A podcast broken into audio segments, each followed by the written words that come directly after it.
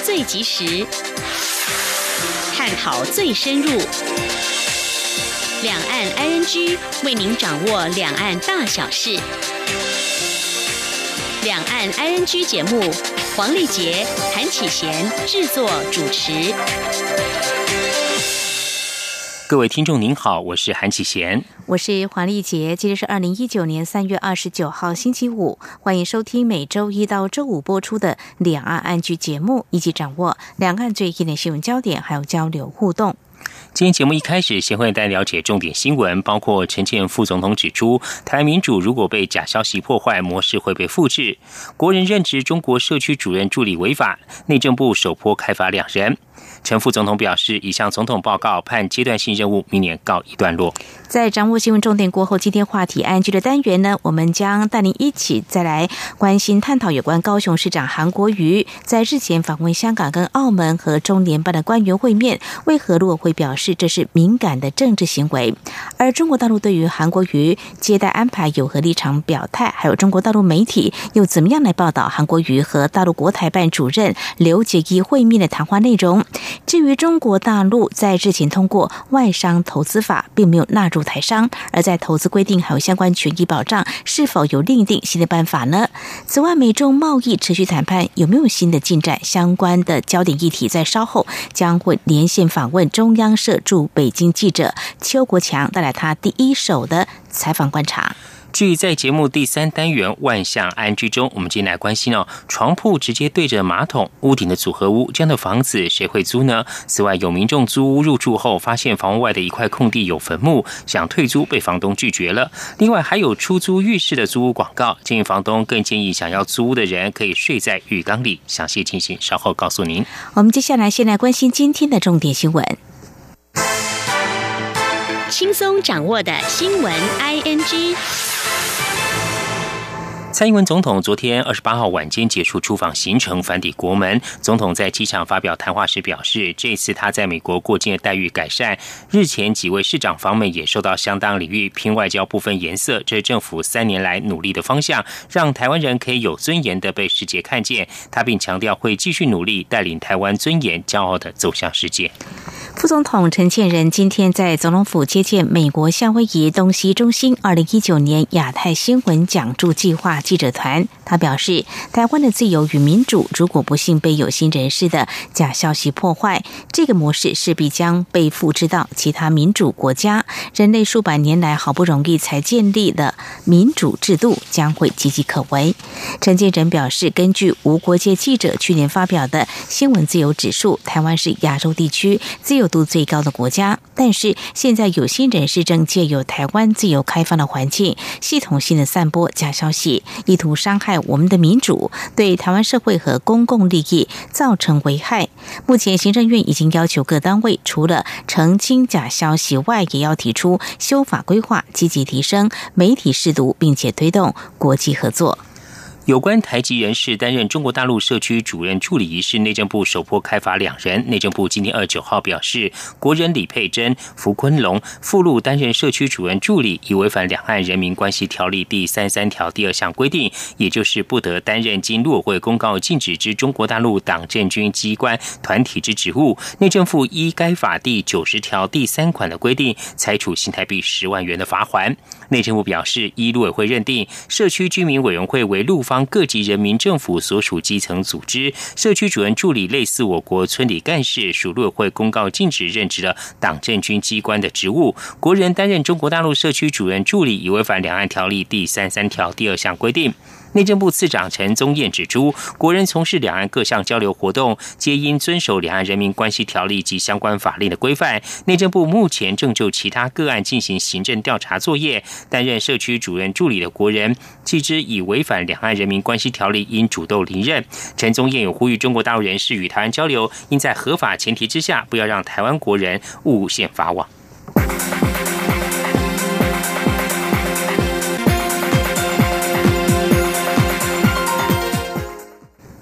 总统陈建仁今天下午在脸书发表公开信，表示他在上午和蔡英文总统见面，说明他希望自己的阶段性任务在明年告一段落，并表示这是他能够为蔡总统、为台湾所做出的最好决定。总统在走向下一任的路程上，应该要有更大的空间来促成民进党内最大的团结。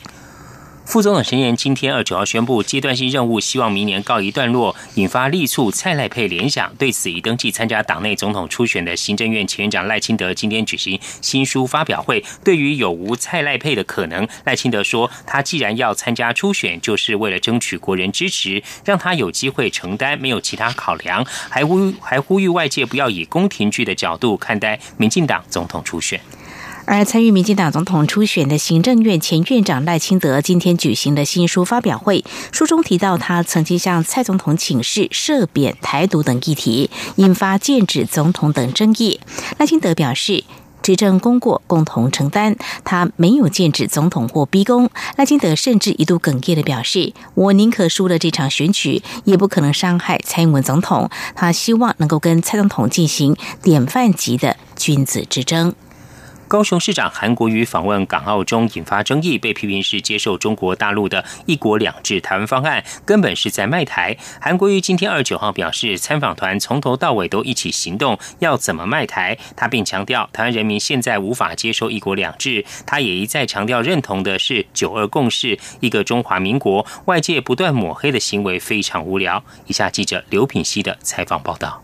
高雄市长韩国瑜日前访问港澳中，被批评是在卖台。陆委会主委陈明通则表示，这是北京精心安排的一国两制之旅。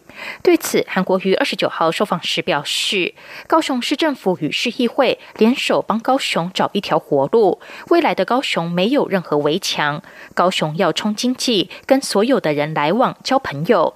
参访团到中国大陆都团进团出，怎么卖台？台湾人民无法接受一国两制。他一直强调自己认同的是九二共识。一个中华民国，外界却一直给他扣帽子，有太多的抹黑。他说：“参访参访团出去以后，从头到尾都团进团出，所有的活动大家都在一起，怎么可能会有卖台呢？又有什么一国两制呢？台湾人民现在谁能接受一国两制呢？我们再三讲，台湾现在没有办法接受一个两一国两制。我们讲的是九二共识，认同一个中华民国，讲得很清楚，为什么要扣这个帽子呢？”韩国瑜说：“民进党希望他承认卖台。如果他真的要卖台，会有三步：第一是晚上偷偷摸摸躲到总统府；第二是要把总统府的砖头拆下来；第三步则是把总统府的砖头有计划的运到中国大陆，这才叫卖台。”他反问：“一个县市长要怎么卖台？这种说法真的太无聊。他现在一心一意拼经济，希望能把高雄的农渔产品卖出去，繁荣整个高。”雄。此外，韩国于二十八号从中国大陆返台，在机场被大批支持群众簇拥，两名随护抱住韩国瑜的大腿，将他举起，向民众挥手致意，遭桃园市议员王浩宇批评。对此，韩国瑜说：“由于现场很多人看不见他，这对支持者很不礼貌，所以他要求随护将他抬起，这没有安全性的问题。”央广记者刘聘熙的采访报道。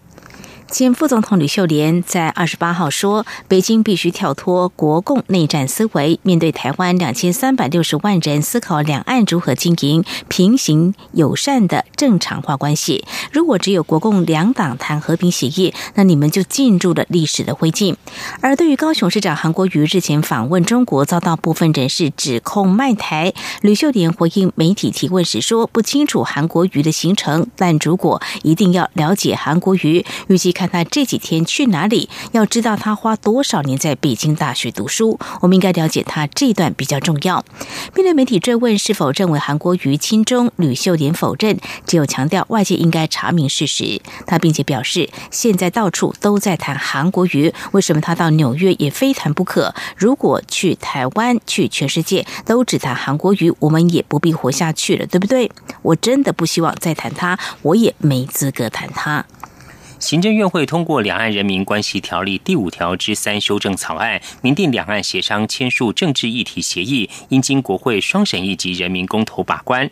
政治大学今天二九号举办座谈会，探讨两岸条例有关政治议题协议的民主监督程序。出席学者多认为，应明确界定何谓政治协议，以避免运作时争议不断。以下记者欧阳梦平的采访报道。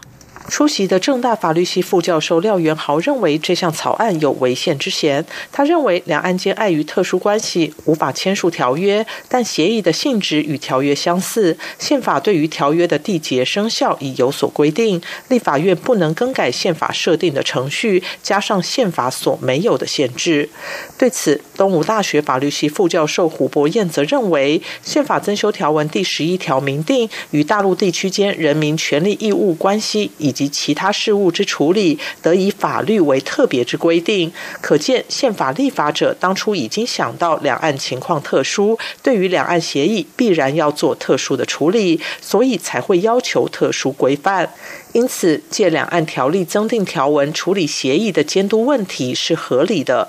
但胡博彦也指出，修正草案规定，政院在协商前需取得全体立委四分之三出席，出席立委四分之三同意，才能开启协商。但立法院如果判断两岸谈判无法依照缔结计划进行时，只需要全体立委二分之一以上决议，就可以要求终止协商。他不了解为何会有这样的门槛差异。并认为在运作上会造成困难。此外，出席的学者都认为应该明确界定什么是政治协议。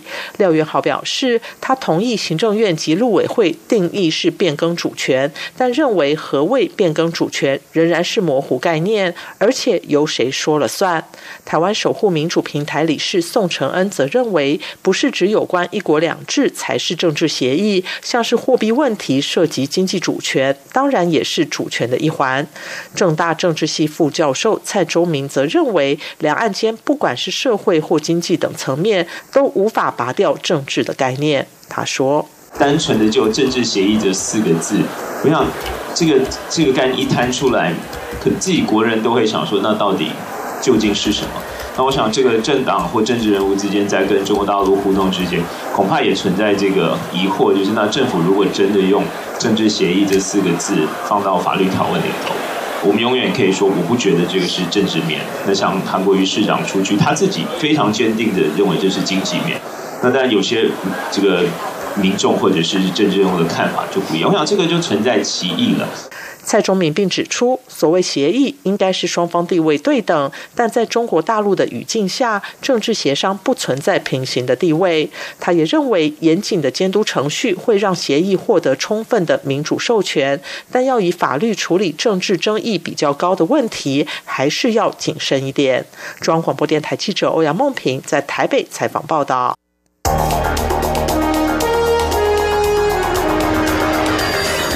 敏锐的新闻嗅觉，延伸您的视野，让您听到最硬的两岸焦点。连线访问这次随团出访的央广记者王维婷。是的，今天在大陆福建平潭举办了一场两岸关系研讨会，对世界经济与亚洲会产生哪些影响呢？其中五百个是感染艾滋病的孩童，那分散在呃广东。从正经情势分析。两岸交流观察到新闻现场直击，两岸 ING 有最多元的声音、多面向的观点以及最专业的剖析，请收听每周一到周五晚间六点到七点，由中央广播电台新闻部黄丽杰、韩启贤制作主持的《两岸 ING》。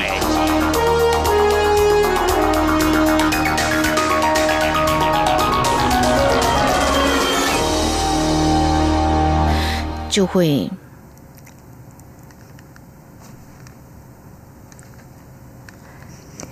新闻继续呢，我们来关心，为了台湾的都市更新跟回老屋重建能够加速进行，财政部整合以台湾银行为首的八家公股行库，成立台湾金融联合都市更新服务公司，希望借国家金融资源为后盾，协助地主筹建。蔡英文总统在今天出席金融联合都市更新公司揭牌典礼暨阶段成果展，他也定下了目标，强调今年是都更二点零元年，将会加。加速都更和围老重建，目标分别是一百案跟三百案，总计有四百案。今天记者陈立信宏的报道。立法院在二零一六年三读通过《都市危险及老旧建筑物加速重建条例》，希望加速推动危老屋的重建。不过，根据内政部的统计，一直到去年底，都更案件七十八案，危老案件则有一百三十案的申请，和内政部原先设立的目标要达到一年五百案有所距离。为让危老屋重建地主能无后顾之忧，财政部整合以台湾银行为首的八家公股行库，成立台湾金融联。联合都市更新服务公司台金联董事长林根旺表示，围老屋重建最困难的部分就是整合，而整合的关键在于信赖。因此，公司在去年成立后，已经筹组四十个人的专业团队，深入社区和民众沟通，了解协助民众所担忧的问题。今年是公司业务开发年，截至三月九号为止，已经收取了一百五十五个案子，可见都更和老屋重建需求密切。今年将以辅导六百案作为年度目标。林根旺说：“都市更新业务虽然在内政部，却是由财政部整合以台银为首的八家公股行库、十七家法人成立了台湾金融都更公司，希望借国家金融资源为后盾，建构一个结合各方力量的合作平台。”提供公开透明及专业的服务，加深地主的信赖感，以协助地主自主重建。台湾金融联合都市更新服务公司二十九号也举行揭牌典礼及阶段成果展，蔡英文总统特别出席致辞。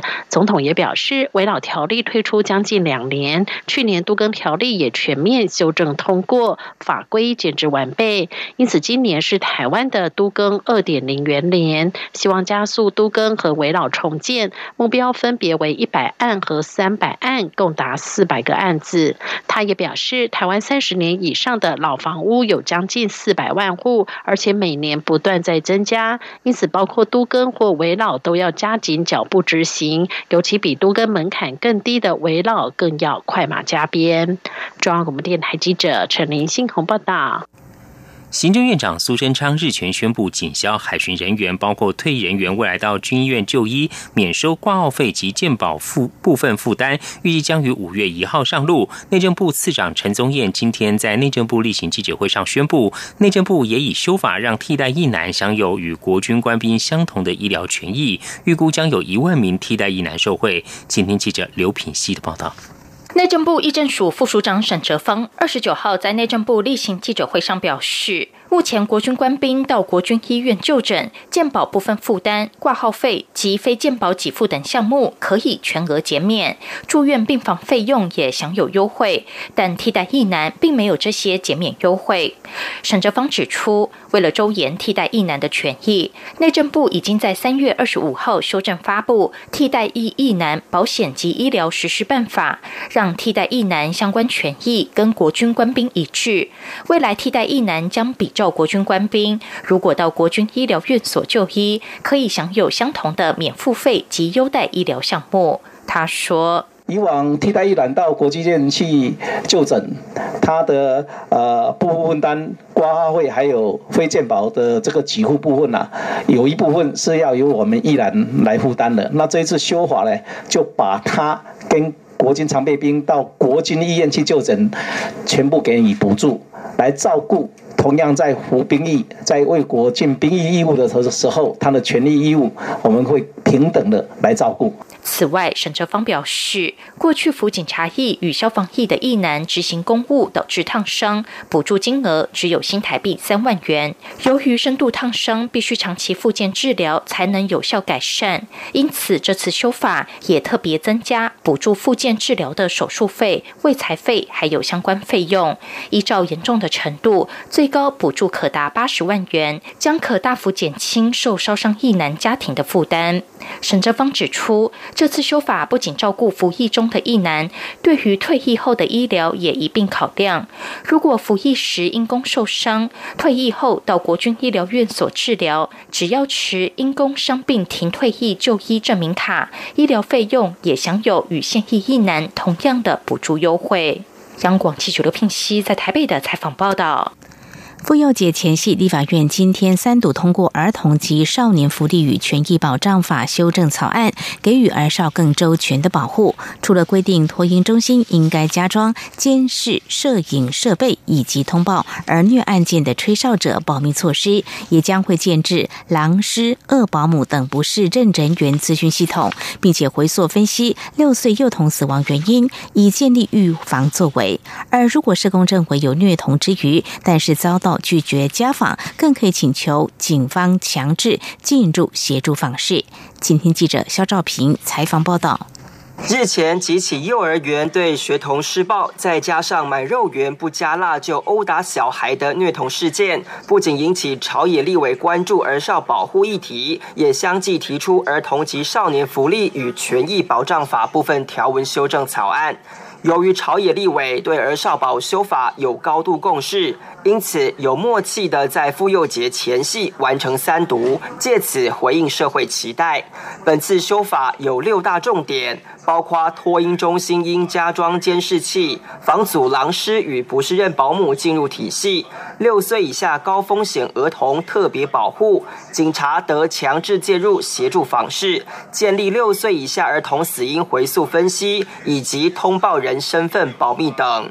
新法之所以增订托婴中心应加装监视器，就是要回应先前幼儿园爆发集体虐童案件，不仅能保障当事人家长查明事实，也有助于双方厘清责任。参与修法的民进党立委陈曼丽说：“那当然，我们不怀疑保姆的爱心，但是呢，我们就是说，如果是说要做这个托婴的事情的人呢，我们也希望能够让父母安心。”另外，为了强化原所机构安全，曾犯有性侵害、性骚扰、性霸凌、经缓起诉或有罪判刑者，也不得担任机构工作人员或负责人。而由于现行社工在进行儿少家访时，常遇到闭门羹，因此新法也增订在合理怀疑儿少有危险之余时，警察得依主管机关请求强制进入，协助专业人员进行调查或访视。民进党立委李立芬进一步表示，司法单位还需回溯幼童死因，以利未来的预防作为。他说。只要社工认为儿少的生命、身体自由有立体危险或可能有危险，就能移请警察报请检察机关处理，让社工可以专心服务案家，犯罪调查就回归到检警身上。社工要是发现孩子不见，警察也找不到孩子，且评估有犯罪嫌疑的话，也能移请检察机关处理。希望透过公权力的积极介入，阻止更多憾事发生。然而，预防儿虐不全然是警政、社政人员的工作，其实邻居的通报也很重要。但为了避免因通报引起纠纷，新法也加入保密条款，违者将予以开罚。参与修法的民进党立委肖美琴说：“我们在法律上也赋予一个通报的保密的义务，让我们鼓励更多人共同的来维护我们儿童的安全。”针对法案三读，国民党籍的社会福利及卫生环境委员会赵伟徐志荣表示，这彰显行政立法两院快速回应民意。而民进党团干事长管碧玲进一步表示，立法院下一步希望在母亲节前夕三读有关父母职能教育的家庭教育法、淘汰不适任教师的教师法以及提高虐童刑度的刑法相关条文修正草案，以建构完整的儿少四法，回应社会期待。中央广播电台记者肖兆平采访报道。在清明节前夕，内政部今天二十九号公布最新统计，二零一七年我国遗体火化率已经达到百分之九十六，创历年新高，火化率排名世界第二，仅次于日本。此外，越来越多民众选择自然环保葬，去年环保葬人数增加为一万三千多人，约占百分之八。在一九四九年发生了四六事件，这是一起军警进入大学校园逮捕学生行动，被视为战后台湾学运的指标。适逢今年七十周年，台湾师范大学与台湾大学合作举办纪念特展，两校校长吴启正与管中敏今天都出席了开幕式，期望透过史料还原、反省思辨，为大学校园自治建立更好的基石。今天记者陈国维的采访报道。一九四九年四月六号凌晨，一群军警到台湾省立师范学院与台湾大学逮捕学生。导火线是两校学生当时以增加公费等诉求上街游行。台湾师范大学校长吴正吉表示，事件的原因与国共内战下的学潮有关，近因则是有学生因单车双载与警察发生冲突。事件过后，两校都曾停课，师院更有学生因此失学，所以四六事件也被学者视为白色恐怖的滥觞。当时逮捕了三百多位我们台湾师大的前身省立师院学生，啊，台大学生也有三四十名，也都被逮捕了。在这个事件呃之下呢，当学生就亲戚来抗议，那为自己的同僚来争取他们的自由跟权利。四六事件后，学生一度组织营救会，替身陷囹圄的同学送饭菜，并在同学出狱后举办庆祝会。但少数人也因此成为官方整肃对象，惨遭牢狱之灾。这些学生也因为不能服公职，后来大多离开台湾或转往经商。台湾大学校长管中敏说：“透过更多史料浮现，发掘四六事件的历史真相，这不是要让社会更为分歧，而是希望形成共同的历史记忆，让现在的我们成为更。”团结与包容的群体。当年我们的傅斯年校长为此找国民党执政当局激烈的抗议，而且留下来了。如果今天有学生流血，我也要跟你拼命，这样子令人动容的状语。这些话到今天来看，还是深具意义。两校合作举办的“微光见显四六事件七十周年纪念特展”在台师大图书馆一楼大厅展出到四月十九号，借由各项史料说明事件前的社会环境、事件当下的时间轴与发生位置，以及事件后产生的影响与后续发展。展场中也播映国家人权博物馆拍摄的纪录片，借由当事者的口述影像，呈现大时代下真切的生命故事。中央广播电台记者陈国伟台北采访报道。好。继许淑净爆出涉禁药之后，现在风波延烧到跆拳道界，传出现任桃园市体育局局长庄家佳以及仁川亚运金牌选手黄玉文都被世界跆拳道总会放入禁赛名单中。庄家今天出面澄清，强调他是因为未获告知必须上网登录行踪，而非使用禁药遭禁赛。目前已请协会协助，希望提起申诉。黄玉文则坦言，应该是服用感冒药不慎，导致药检未过。今天记者江昭伦的报道。应世界运动禁药管制组织挖达要求，中华奥会二十八号才刚公布药检未过禁赛选手名单，现在又传出我国前奥运跆拳道国手、现任桃园市体育局局长庄佳佳，以及二零一四仁川亚运跆拳道金牌女子选手黄韵文也被放入禁赛名单中。庄佳佳二十九号出面说明，澄清自己遭禁赛绝非因为禁药，而是未获告知必须要上网登录选手行踪。庄佳佳说。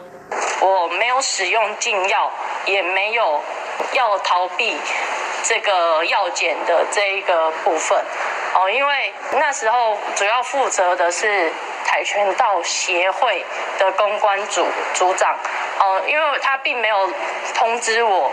呃，我必须要去做这一件事情，登录行踪这件事情，哦，所以在这部分真的确实是有三次，呃，药检未成功的一个状况。庄佳佳表示，跆拳道选手主要是因为体重问题，使用含有禁药成分的利尿剂，但他一直都没有这方面的困扰，而且跆拳道比赛不是使用禁药就会表现特别好，因此他根本没有必要使用利尿剂。庄家佳哽咽表示，他自己也是受害者，希望不要再有同样情况发生在其他选手身上。他也会请协会协助提出申诉。另一位亚运金牌跆拳道选手黄韵文，则因为未通过药检遭禁赛两年，禁赛时间从二零一八年八月十一号起到二零二零年八月十号止。黄韵文表示，应该是服用感冒药不慎所造成。在得知遭禁赛后，他已经有退役的打算。中国面台记者张昭伦台北采访报道。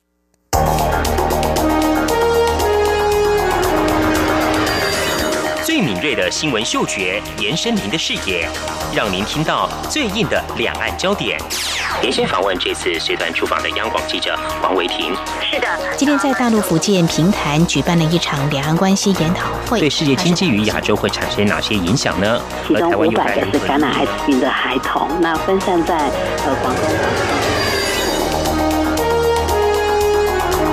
从正经情势分析、两岸交流观察到新闻现场直击，两岸 ING 有最多元的声音、多面向的观点以及最专业的剖析。请收听每周一到周五晚间六点到七点，由中央广播电台新闻部黄丽杰、韩启贤制作主持的《两岸 ING》。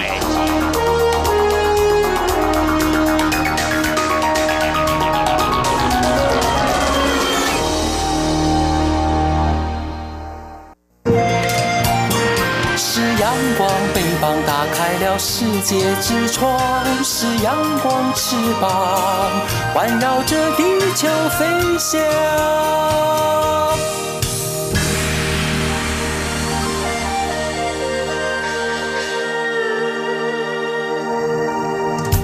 以上就是今天的重点新闻，这里是中央广播电台，您现在所收听的节目是两岸安居接着进行话题安居单元。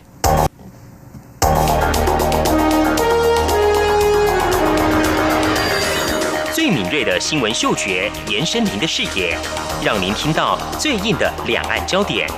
连线访问这次随团出访的央广记者王维婷。是的，今天在大陆福建平潭举办了一场两岸关系研讨会，对世界经济与亚洲会产生哪些影响呢？其中五百个是感染艾滋病的孩童，那分散在呃广东。从政经情势分析、两岸交流观察到新闻现场直击，两岸 ING 有最多元的声音、多面向的观点以及最专业的剖析。请收听每周一到周五晚间六点到七点，由中央广播电台新闻部黄丽杰、韩启贤制作主持的《两岸 ING》。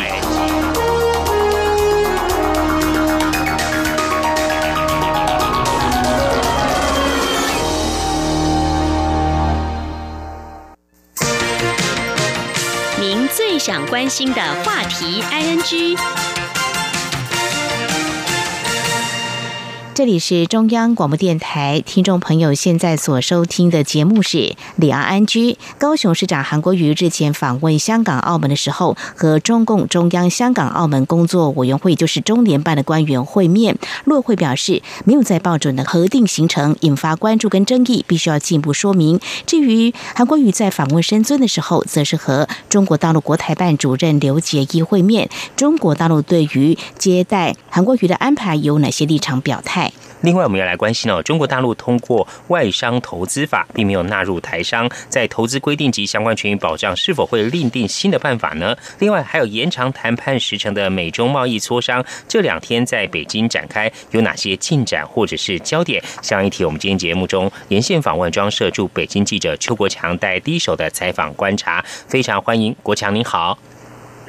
呃，主持人好，各位听众大家好，非常欢迎国强。有关高雄市长韩国瑜访问中国大陆，在台湾相当关注。那么，事实上呢，高雄市长韩国瑜在出访中国大陆之前，他曾经允诺此行会遵照陆委会的相关规定。不过呢，这次呢前往香港跟澳门访问的时候，是跟中联办的官员会面，而陆委会方面是表示，并没有在当时报准核定行程。不过，现行法令并没有规定不得和中国大陆官员会面，但是如果触及政治协议，就会触法，可能会开罚了哦。那么昨天韩国瑜市长回到高雄，呃，对于外界质疑他卖台，他说市长哪有权卖台，事情被无限放大，非常无聊。陆委会主委陈明通在之前是表示哦，跟中联办官员会面是敏感的政治行为。不过为什么会引发政治疑虑？或许呢，我们听众朋友也很想知道，这中联办到底是什么样的性质？还有这个中国大陆接待安排又释出哪些讯息？呃，这件事情是这样子哈，因为韩国瑜他的出发点，他会认为说他到了嗯香港跟澳门哈，嗯，当地的官员如果接待他，呃，他觉得只要不跟他们谈到政治方面的问题，他自己认为是 OK。那实际上他们有没有触及政治问题呢？从公开的这个媒体报道上看，似乎是没有哈。只是说，呃，就是刚才主持人您提到的这个中联办这个单位啊，它是一个什么样性质的单位呢？其实实际上它就是中国大陆从以前英国跟葡萄牙在统治香港跟澳门的时候，中共就在那边设置了联络处，其实就相当于他的代表处哈。只不过他当时是用新华社。香港分社跟澳门分社的这个名义在运作，实际上他等于就是中共在那边的代表，而且这个代表不管叫什么名字，他都还有另外一个中共内部挂牌的名字，一个叫做呃中共香港工委啊工作的工，中共香港工委，一个叫中共澳门工委。那这个新华社这个名义，一直到一九九七年。呃，香港主权转移回中国，还有一九九九年澳门转移给中国之后呢，就改名字，就叫做这个中央人民政府驻香港特别行政区这个联络处，啊，简就简简称中联办。所以香港有一个，澳门有一个，那实际上它是代表中国官方在香港和澳门运作的一个单位。而且呢，因为这个一国两制之后，哈，嗯，尤其是到了这几年，这个中国方面就越来越强调这个一国，而把这个两制偏废掉了，好，所以说这个中联办它扮演的角色就越来越像这个背后引武者的这样子的一个角色，所以说呢，呃，韩国瑜也许他自认他去这个中联办没有什么问题，因为他没有。主动想要触及这个体制的这个意图啊，那从媒体的报道上看也确实是如此。但是就是说，他进去中联办的这样子的一个行为，呃，其实给外界，尤其是在台湾还有香港那边，就是引申了不少的联想。因为在政治方面啊，有的时候并不是说你主观的意愿啊，就可以把自己的这个所有行为就说的一清二楚。如果说外界要对你进到这个中联办哈，嗯，做什么样的解读，其实不是韩国瑜自己能够控制的。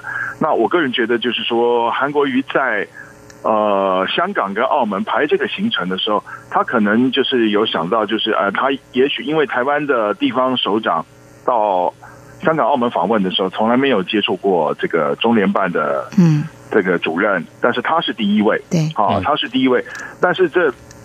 引申出来的这些效应哦，可能韩国瑜市长这边他自己可能没有做很详尽的评估，或者是说他也许有做过了评估，但是他觉得呃他可以不在乎怎么样，但是这的确哈引发了这个不小的这个争议。就像说呃韩国瑜他去大陆他见这个刘杰一其实是没有问题的，因为过去台湾的县市首长到这个中国大陆啊见。国台办主这是很正常的事情，嗯啊，但是就是中联办这个部分啊，坦白讲，这是留下了一些这个画饼啊，目前还在这个台湾这边发酵。那我想这个是。值得大家可以来讨论的地方是是国强，那继续请教您，刚刚谈到说这次高雄市长韩国瑜呢，在呃中国大陆深圳访问的时候，有和大陆国台办主任刘杰一会面哦。您怎么样观察大陆国台办对于这个呃两岸城市交流有什么样立场，在相关的接待安排方面呢？呃，其实看得出来，就是说我们可以分两个层面哈。第一个哈，因为现在。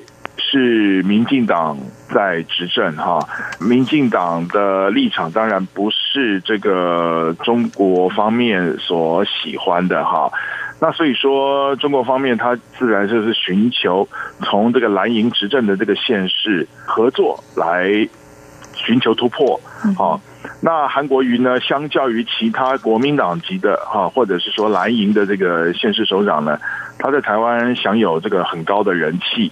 那所以说呢，加上这个媒体的这个强烈关注，所以说，呃，这个中国方面自然是用很高的规格啊来接待他。那这个从他的行程安排，还有对这个媒体采访的安排，都可以看得出来哈。那除了这个之外，就是说，呃，因为韩国瑜有一些主张，就是说，呃，大家知道，他在竞选高雄市长的最响亮的口号就是“人进得来，货出得去”嘛。嗯，那这些对象其实是指向的就是中国大陆。嗯，好，那所以说你如果要人能够进来，货能够出去，那货能够出到中国大陆，中国大陆的人可以到高雄，那这个中国大陆见到这样的机会，当然也会想，哦，主动的。对这个韩国瑜来示好，那双方这样子的这个立场，就是说在这方面人跟货进出这方面的立场啊，一拍即合。那中国大陆再加上他自己的高人气，那中国大陆会给他高规格的接待，这是意料中事。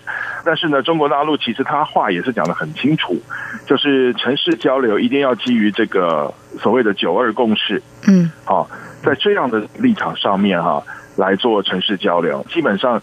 这一点就排除掉了民进党籍的县市长跟大陆做官方交流的这一个机会。嗯哼，是。那么相关的，我们再请教国强，就是高雄市长韩国瑜跟大陆国台办主任刘捷一两人的会谈。我们看到媒体有些报道，我不晓得在台湾还有中国大陆是不是这个报道的角度或这啊解读讯息有别哦。呃，就是谈到高雄市长韩国瑜，他强调说他自己强烈认同九二共识。对于这方面，中国大陆大概会有什么样的一些报道？你所知道的情况是怎么样？呃，中国大陆的这个媒体一向就是捡对他自己有利，而且他自己需要的这个角度来做报道。所以，韩国瑜他说他认同九二共识，这当然也是他身为国民党员这样子的一个呃，算是全党的一个一致的一个立场。那中国大陆的媒体在解读上，那当然他就是会朝这个韩国瑜认同九二共识。呃，而且就是愿意跟中国大陆友好往来这样子的一个方向去解读。然后呢，中国大陆不论是这个刘杰一还是国台办的发言人，以至于他的学者，他们都会从这个两岸一家亲，然后甚至是两岸的民众是同文同种的同胞这样子的这个角度来解读。嗯嗯哼，嗯，是非常谢谢国强的观察跟说明。我们今天节目中呢，是访问到中央社驻北京记者邱国强啊，针对高雄市长韩国瑜日前访问香港、澳门，还有中国大陆的呃深圳以及厦门呢，呃，此行呢有哪些的关注焦点，而且引发哪些的呃议论，为我们做详细的观察说明。在下段节目中，我们将继续请国强来观察中国大陆刚通过的新版外商投资法，还有美国和中国大陆的贸易磋商有没有一些新的。进展，我们节目稍后回来。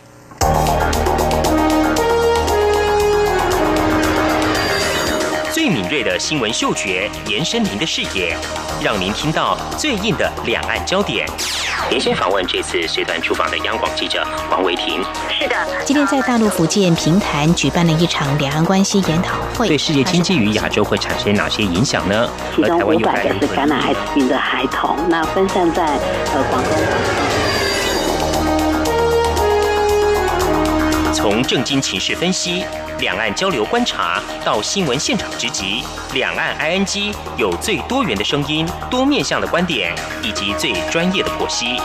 请收听每周一到周五晚间六点到七点，由中央广播电台新闻部黄丽杰、韩启贤制作主持的《两岸 ING》。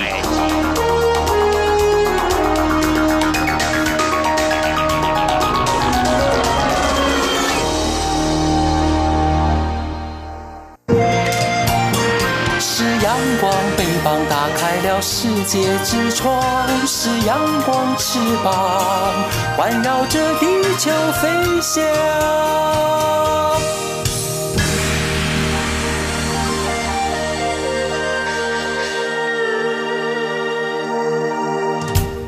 这里是中央广播电台，听众朋友继续收听的节目是《两岸居》。我们节目持续连线中央社驻北京记者邱国强。那么继续呢，我们要关注的焦点是财经方面的议题。在之前我们节目当中也跟国强有连线，也探讨到有关中国大陆这次的两会。那么已经结束，在两会期间，人大审议通过这新版的外商投资法。不过呢，有关台商投资这个部分并没有纳入。那么我们也在关注，是不是会有一些相关配套，那么目前这方面是不是可以知道说，我们台商未来是不是有一些新的规定，有新的办法规定出来吗？呃，目前还没有新的办法规定出来。嗯哼，外商投资法哈，嗯，在三月十五号，中国的国务院总理李克强记者会上的时候，他已经讲了，就是说，在目前的这个情况之下哈，台商在中国的这个投资呢，可以用这个外商投资法。不过呢，中国国台办的这个发言人安峰山啊，安峰山他在三月。二十七号的这个记者会上，嗯，啊，他的讲法又稍稍的有那么一点不一样哈。他说，呃，这个台商哈到中国大陆去投资，首先适用的是原来行之有年的那个叫做《台湾同胞投资保护法》，嗯，好及其细则，嗯，好，如果这个法律没有规定的，则可以参照适用外商投资法等其他法律。和法规，这是这个安峰山所做的这个回答。因为中国大陆它有一个立场，它守得很严，就是说，呃，中国大陆哈，它的这个外商，它外商指的是这个外国的公司跟企业，港澳台的这个企业呢，它不能算作外资。如果算成外资的话，就变成台独了嘛，哈。所以说，他们对这个港澳台资的定位是叫做特殊内资，只不过在过去呢。呃，在很多的做法上面，他们是视为外资啊啊，但是因为这个外商投资法呢，呃，它明确的界定，把这个港澳台排除在外。但是呢，因为港澳台之前已经享有了基本上是等同于外资这样子的一个待遇，所以未来它要怎么样来？立法，或者是说做出一些施行细则，或推出什么样的法规呢？目前其实他们还在研拟，但是其实他们也知道，就是台资跟港资其实很在意未来的这个权益上面，在投资还有这个商业运作的这个权益上面，哈，会不会受到影响？尤其是负面的影响。所以说，中国方面在制定未来的这些法规的时候，其实他还是会考量这个港商跟台商。他们的感受，当然，实际上他最要考量的还是他自己的利益。所以说，这个台商跟港商目前对于这个。外商投资法跟这个相关的法律将来会怎么演变呢？其实都还是很关注的。嗯，未来发展我们持续来关注。好，接着要请教国强哦，就是我们来观察呃美国和中国大陆的贸易战哦。呃，美国暂缓对中国大陆加征关税，呃双方官员谈判呢将延长到四月。而这两天呢，他们双方在北京进行谈判。国强，您的观察是否有一些进展，或者是有哪些我们需要关注的焦点呢？呃，这个进展哈。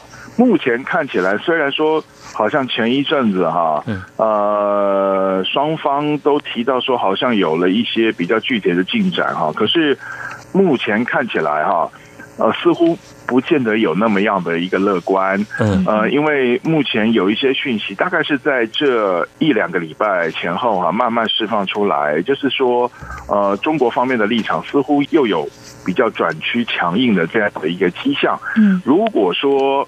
中国方面的这个态度有这样子的一个迹象的话，那么将来美中方面是不是能达成真正的协议？我觉得就有可能需要再重新评估。呃，然后呢，美国方面也有一点需要注意，就是说，因为这个川普在国内呃面临的一个政治危机，就是所谓的通俄门啊，这个目前初步的结果是对川普有利的，好。嗯，但是呢，这个川普呢，明年十一月又要面临自己的美国总统大选。嗯，那在这两种因素牵扯之下呢，美国对这个贸易谈判的这个态度，特别是说他的立场是要趋于强硬，还是说希望能够尽快的跟中国达成协议呢？我觉得这可能还有一个拉扯的过程。那加上啊，目前传出来说中国的这个方面的立场啊，有比较趋于强硬的这个迹象，所以说。综合起来看呢，双方是不是真的能够在这一段时间就能够谈出一个结果？我个人的看法是比较保守。嗯哼，是，所以这一两天在北京所举行的这个美洲贸易谈判，呃，在未来的话，在华府还会继续展开下一轮的谈判吗？呃，这个要看他们这个协商的结果。嗯，呃，通常会不会举行下一轮或下两轮的谈判呢？是，通常会在上一轮或上两轮的谈判来决定。嗯，好，所以未来发展我们持续的来观察。好，今天我们节目中呢是访问到中央社驻北京记者邱国强，针对三个议题，首先是高雄市长韩国瑜这次访问，呃，香港、澳门还有厦门、深圳呢，哦，有哪些关注焦点，还有引发了哪些的呃争议，以及中国大陆通过外商投资法并没有纳入台商，还有美中贸易磋商这两天在北京展开，有哪些观察焦点？我们带来第一手的采访观察，非常谢谢国强接受访问，谢谢您。好，谢谢主持人，谢谢各位听众，谢谢。谢谢国强，谢谢。是阳光，翅膀打开了世界之窗；是阳光，翅膀环绕着地球飞翔。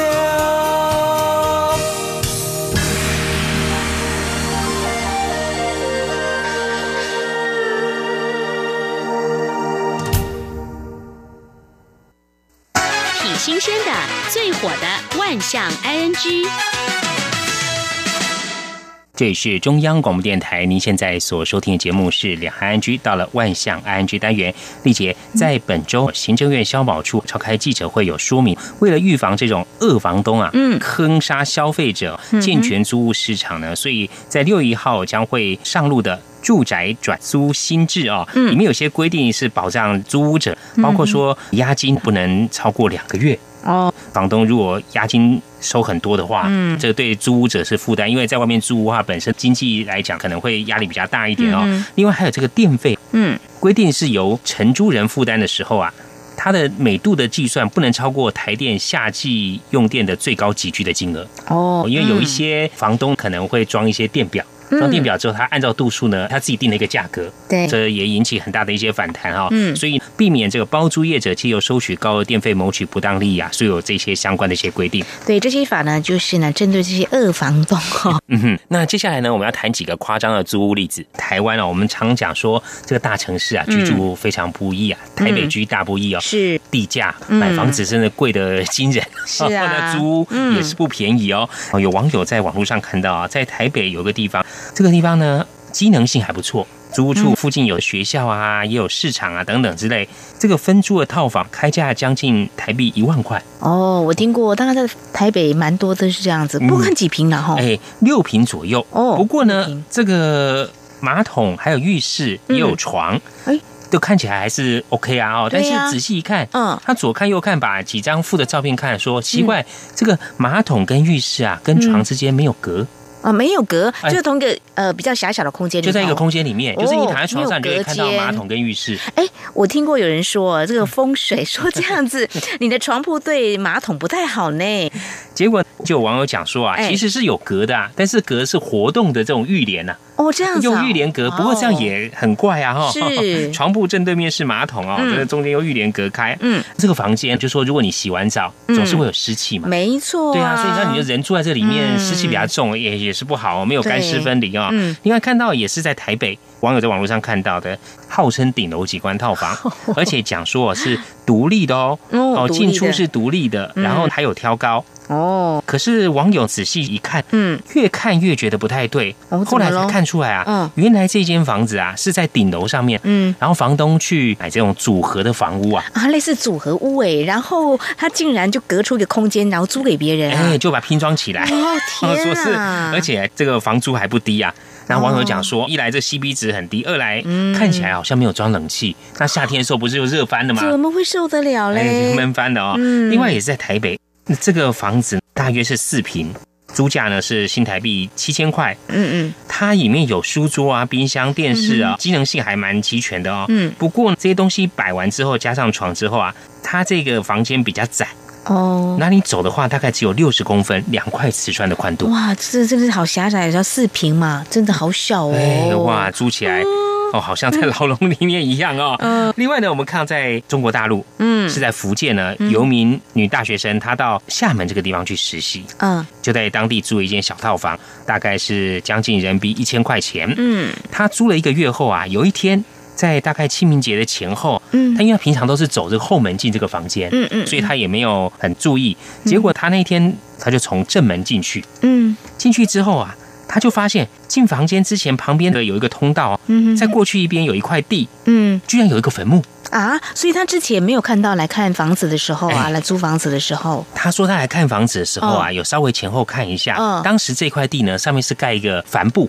用帆布盖起来了，所以他那时候也没很仔细看，看那个房间里面还不错，而且就进出后门也没有注意。他这样走了一个多月，就是那一天他刚好走正门的时候，才发现这个帆布掀起来，里面是一个坟墓，而且上面因为接近了清明节，撒了很多纸钱。天哪，可能会毛毛的吧？哎呀，对啊，他觉得很毛很惊吓哦，他又要求退租。那房东说不行啊，因为你有押金两个月，你要住满两个月。哦，这样哦，他就忍耐到了两个月之后呢，就去跟房东讲说要退租。房东说不行，嗯，哦，拒绝不让他退租。啊，像这个情况哦，我也有一个同事跟我分享说，他原本要买房子去看的这个呃新盖好的房子，晚上的时候去看，然后往外面看，我觉得哇，这个景蛮不错的，夜景挺好的，非常。心动，可是呢，就隔天呢，白天的时候去看，发现怎么都是坟墓。后来他就改变主意了。对啊，所以这看房子哦，就是白天要去看，晚上要去看，还有下雨天要去看，会不会漏水哦？这个是很大的一门学问。还有房客有些有状况的，在中国广东有一名租屋客啊，嗯，都没有缴房租。嗯，房东就要把他赶走。但是呢，这个房客啊，还三不五时会偷偷的跑回来。啊然后继续住，那房东每次发现之后又把他赶走，后来实在受不了啊，就叫那个铁工的工人呢去把门窗都给焊死，让他没有办法爬窗户进来。哦，结果过了几天之后，路过的民众发现，就有人在这间房子的窗户里面在敲打这个窗户。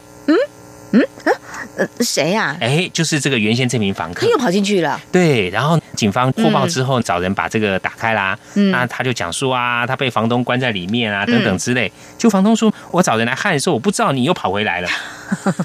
原来这个房东在焊之前，这一名租客就跑进去了。进去了。后来他只好承认说他是不得已啦，然后没地方住才跑回来住的这个状况。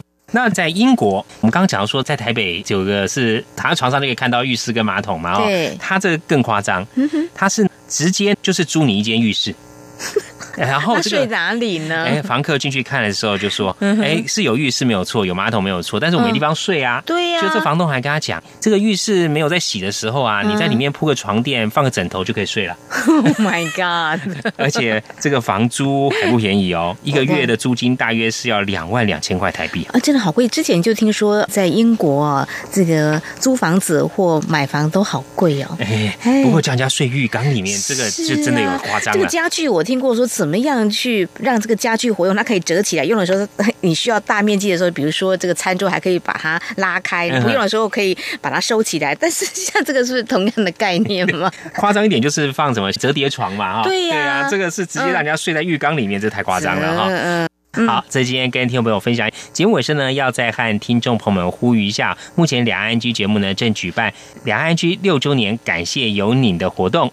因为我们两岸区开播至今已经满六周年了，非常感谢听众朋友长期的支持跟鼓励，所以我们在本周还有下一周呢，会举办为期两周的活动，在每周所有参加的听众朋友会从中抽出三名的幸运听众朋友，分别致赠感恩奖。还有粉丝奖，对感恩奖呢，就是我们央广在多年前纪念品哦。也许有些听众朋友您过去呢错过了，这次千万不要再错过。那还有粉丝奖，我们也会准备非常精美的纪念品要送给听众朋友。对，欢迎听众朋友踊跃参加，本周跟下周都可以来参加哦。要参加的话，写上你最喜欢两岸区的哪一个节目单元？对。第一个单元我们是新闻 I N G 啦，哈。是。第二单元是话题 I N G，第三单元是万象 I N G 单元。看您写下哪一个单元，并附上您的姓名、地址、联络电话，寄到我们活动信箱就可以参加了。活动信箱是 I N G at R T I 点 O R G 点 T W。另外呢，听众朋友，如果说您有啊任何的意见，对我们节目。还有说有类似的一些经验，像比如说我们今天谈到万象安居的内容啊，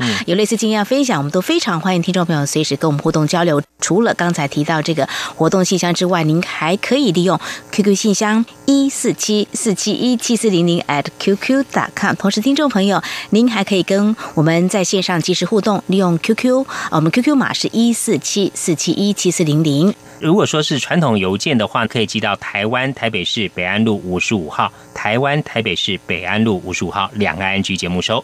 还有呢，我们也非常欢迎听众朋友加入两岸安居节目的粉丝团。你在脸书的搜寻栏位上打上“两岸 I N G” 来搜寻就可以喽。好，以上就是今天的节目内容，非常感谢听众朋友们的收听，祝福你，我们下次同一时间空中再会，拜拜。